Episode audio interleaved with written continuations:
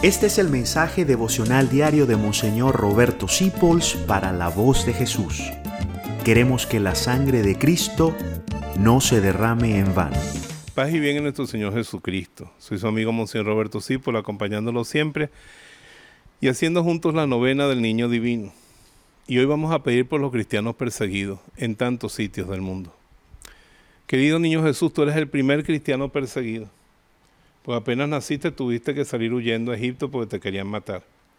Y así hoy en día los que tenemos tu luz, tenemos que sufrir muchas persecuciones, desde la risa burlona, la humillación sacando los escándalos de la iglesia, el maltrato, la exclusión porque somos cristianos, hasta personas que realmente se les quita la vida, se les quema su iglesia y se les maltrata físicamente y hasta se les mata en muchos sitios. Tú nos dijiste que íbamos a sufrir eso porque las tinieblas se resisten a la luz.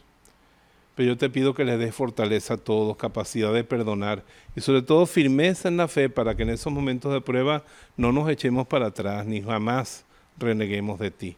Bendice a los cristianos perseguidos en todo el mundo, tú que fuiste el primer cristiano perseguido.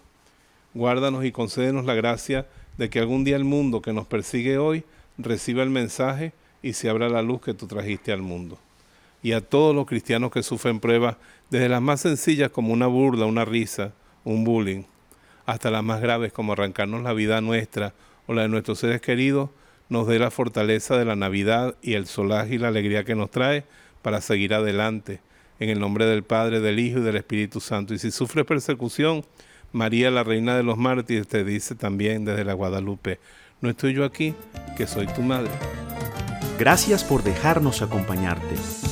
Descubre más acerca de la voz de Jesús visitando www.lavozdejesús.org.be.